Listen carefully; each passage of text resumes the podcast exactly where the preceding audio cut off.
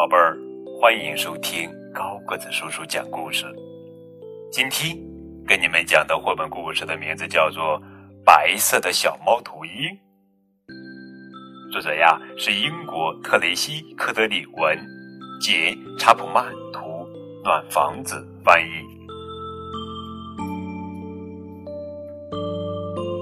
从前有一只白色的小猫头鹰。他一个人住在到处是雪的森林里，他没有爸爸，也没有妈妈，甚至连名字也没有。不过他并不在乎，即使孤单一个人，他也能讲出许多快乐的故事来。故事里的他，有时是一位勇敢的白骑士。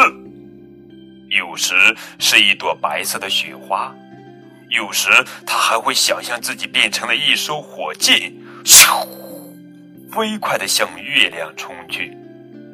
但是每天晚上睡觉前，他都是孤零零的一个人，站在他最喜欢的那根树枝上，一边啃着涂满草莓酱的面包片，一边抬头数星星。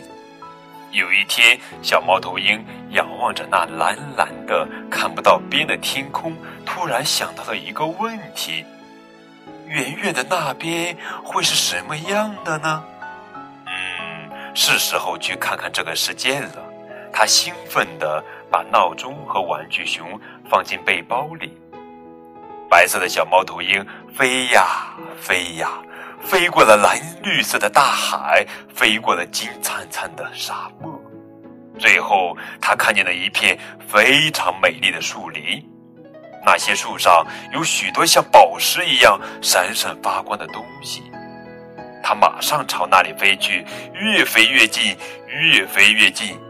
咦，这些宝石怎么有尖尖的嘴呢？原来它们是一群猫头鹰。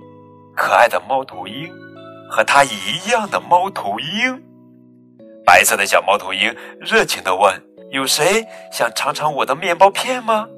可是那些漂亮的猫头鹰只是静静地站着，一动也不动。它们可不想弄坏自己美丽的羽毛。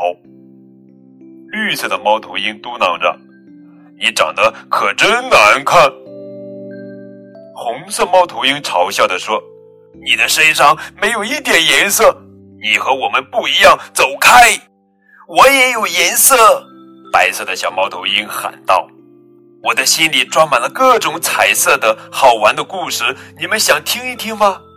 这些猫头鹰嘀嘀咕咕地商量了起来。蓝色的猫头鹰勉强地说：“嗯，听个故事或许能打发些时间。”好吧，你讲吧，不过只能讲一个哦。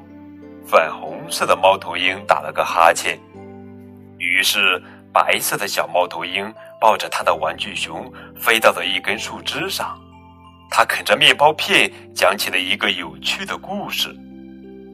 故事讲完了，蓝色的猫头鹰满足的发出了一声“啊哈”，其他的猫头鹰全都气呼呼的瞪着他。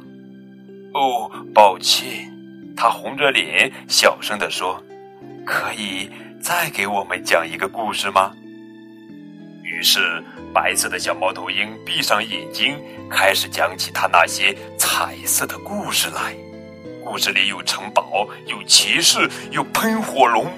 他想象自己坐着火箭划破月光，冲向天空去数星星，又像雪花一样跌跌撞撞地落了下来。